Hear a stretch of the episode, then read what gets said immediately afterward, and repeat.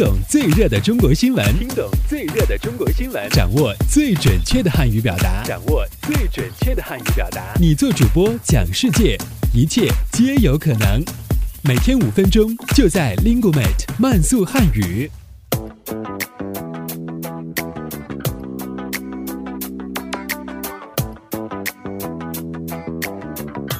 嗨，大家好，我是主持人阿布，欢迎来到本期的慢速汉语。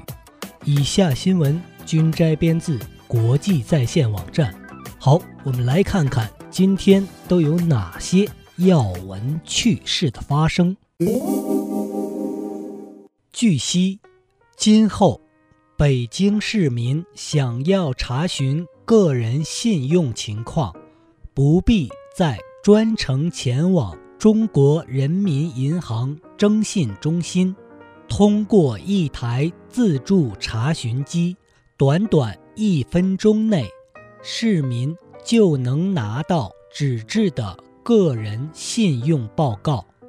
昨日，央行公布，已在北京市的八个区设立了十二处。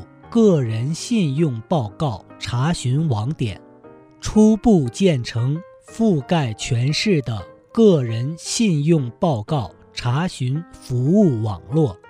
在这十二处网点，有十一处设立了个人征信自助查询机，另外一处则提供柜台查询。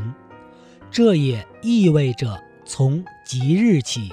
市民在此前可通过互联网、商业银行网银、柜台查询等三种方式查询个人信用报告外，还可以通过自助查询机查询，这为市民查询个人信用情况提供了更多便捷。